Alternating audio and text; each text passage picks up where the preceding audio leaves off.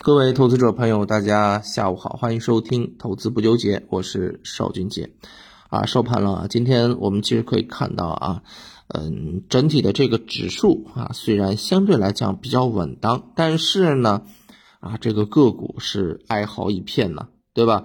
今天这个指数啊，嗯，在不跌的这个背景之下。啊，个股是收跌家数达到了三千八百二十九只，收涨的个只有区区七百四十五只。那么，呃，个股的这个表现方面呢，其实跟啊中午表现差不多，就是证券、银行、养殖啊表现的还可以啊。那么另外一方面呢？北上资金在今天是出现了一个大幅的买入啊，那么明天我们有机会的话，就跟大家来聊聊北上资金买了一些啥。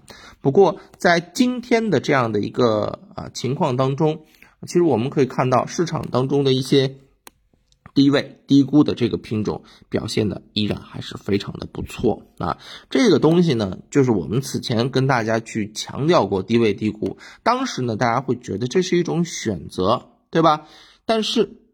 到现在为止啊，再跟你讲低位低估，大家都会觉得它是一个趋势。为什么？因为别的路不好走了，是不是？那在此前我们跟大家讲过一个低位低估的啊叠加啊相关的啊政策叠叠加相关的一些事件驱动，那么。当然，那这一些延续性啊，比如说像啊，昨天跟大家分享的这个数字基建方面，当然你可以去关注，对吧？那么今天呢，想跟大家再从确定性当中啊，再去叠加一些啊这个因素啊，来使得我们的这个方向更加的稳当。那今天叠什么呢？给大家去叠的是业绩。我们知道啊，其实，在近期。啊，年报预披露啊，正好是有了一个提速，对吧？而且呢，我跟大家讲过，就是，嗯，一些好的这个企业，业绩好的这个企业，它往往都会在提前就告诉市场。啊，这个喜讯，对吧？所以往往开始披露的时候啊，加速的时候啊，好的这个企业，它公布的这个情况会更加的这个频繁啊。那么截止到一月二十号的话呢，已经有五百八十八家公司是公布了二零二一年的一个业绩预告。呃，从预告的一个啊情况来看啊，预增的呢有四百五十六家啊，预盈的呢有三十三家，合计的一个公司啊。报喜的比例达到了百分之八十三点一六，这个比例是比较高的，对不对？这也是符合预期的嘛，因为嗯，好的你先报嘛，当然这个数字会更好一些。那么在这里面呢，我们就要去好好的去挖掘了。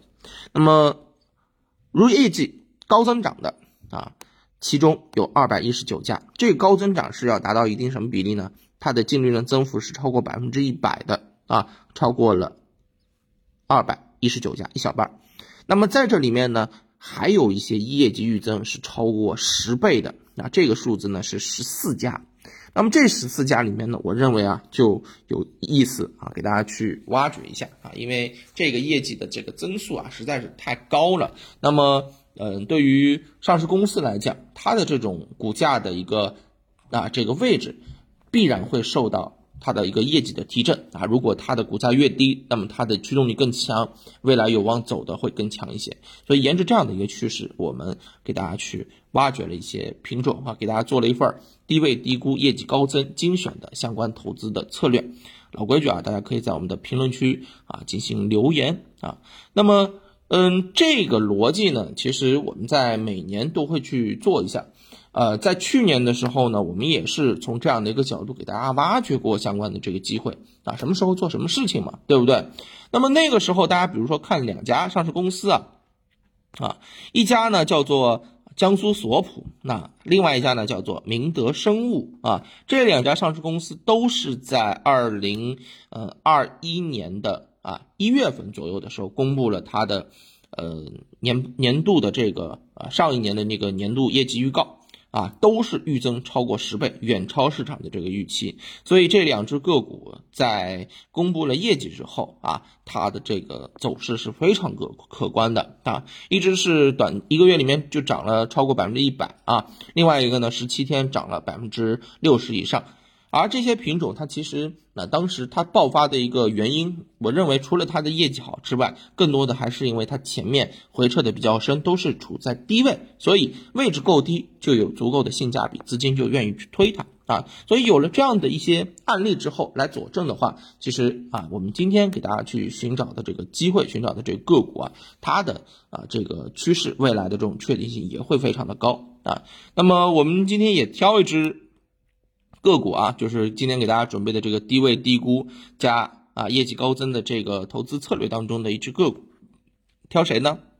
叫做啊远星能源。啊，这家上市公司呢，呃，我们其实可以看一下它的这个 K 线形态。啊，前期高点回撤是超过了百分之四十，底部突破之后呢，有一点蓄势待发的这种感觉啊。前面底部也是构筑了，对吧？在近期底部突破一个平台，然后突破之后顺势回踩，再度确认啊，这种走势是非常稳健的。前期高点回撤了百分之四十啊，位置也够低。那么另外一方面呢，这家上市公司啊，这个年报业绩。啊，预增超十倍，远超市场预期。其实它不止超十倍啊，大家可以具体看一下超了多少倍啊。那么这家上市公司的话呢，在近期啊也是有资金的一个明显关注，机构抱团持股比例呢超过百分之四十，而近五日主力资金买入了超过二点七四亿元啊，所以这样子的一些品种，我认为在当下的这个市场当中，值得大家去进行跟踪和关注啊。大家呢如果有兴趣。啊，呃，就是不想去追高啊，又是在低位没有什么方向，那么大家可以领取啊这一份啊低位啊低估价业绩高增的相关投资策略来仔细的研究研究，好吧？老规矩啊，在我们的评论区进行留言啊，这边就可以了，表达你的一个意思就可以了，好吧？好，那感谢大家的这个收听和支持啊，也希望大家能够在近期啊震荡的行情当中啊，相对来讲啊这个有所。你收益吧，啊，起码你不能亏啊。那这个，嗯，安全永远是第一位的，好不好？控制好风险啊，找到把握啊机会进行出击。好，那今天就跟大家聊到这儿，我们明天再见，拜拜。